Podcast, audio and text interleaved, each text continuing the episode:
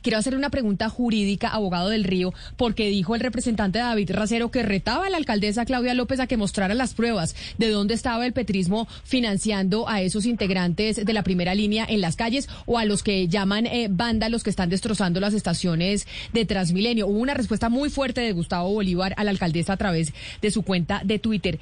¿Habría la posibilidad o se ha pensado o incluso ya se discutió de interponer una acción judicial en contra de la alcaldesa por injuria y calumnia?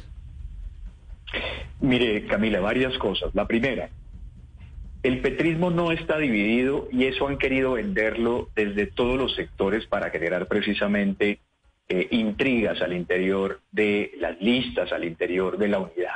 Aquí hay una unidad sobre una diversidad. Mire, aquí tenemos la heterodoxia de muchísimas cosas. Personas líderes y lideresas del medio ambiente, defensores de derechos humanos, eh, abogados constitucionalistas como la doctora Cielo. En fin, tenemos una ventaja desde el punto de vista del liderazgo social. Entonces aquí no hay un tema de disconformidad ni de peleas internas. Aquí hay una unidad diversa, primero que todo.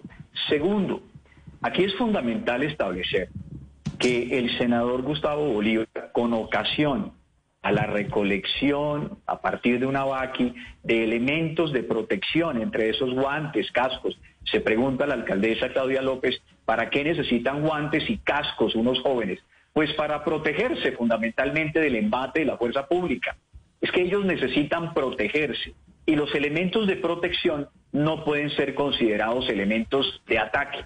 Ahora, que algunos jóvenes cometan delitos con ocasión de esos elementos de protección, está muy alejado de la intención del senador Gustavo Bolívar. Nosotros somos abogados del senador Gustavo Bolívar junto con el abogado Augusto Ocampo en la Corte. Y ya la Corte hizo un primer pronunciamiento donde establecía que no había relevancia penal con ocasión a la intervención del senador Gustavo Bolívar. Y en ese entendido, es absolutamente plausible ir en contra de la alcaldesa Claudia López y denunciarla, porque lo que está haciendo son manifestaciones injuriosas y calumniosas. Mire, el pacto histórico será el evento revolucionario por excelencia, porque será una lista renovadora de ciudadanos alejados de las costumbres y de las prácticas políticas históricas y que irán a trabajar fundamentalmente por el beneficio de la población. Aquí hemos tenido un problema histórico, Camila, y es que la ciudadanía nunca ha estado representada.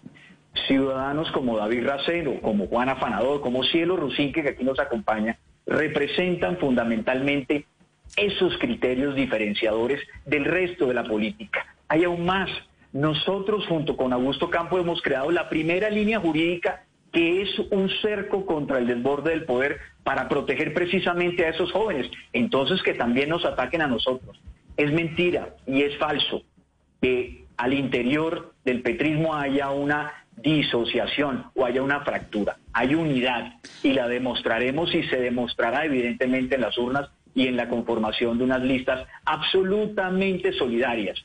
Entonces, para responder la pregunta, Camila, que me excedí, sí es necesario interponer recursos en contra de la alcaldesa Claudia López por la irresponsabilidad de sus manifestaciones.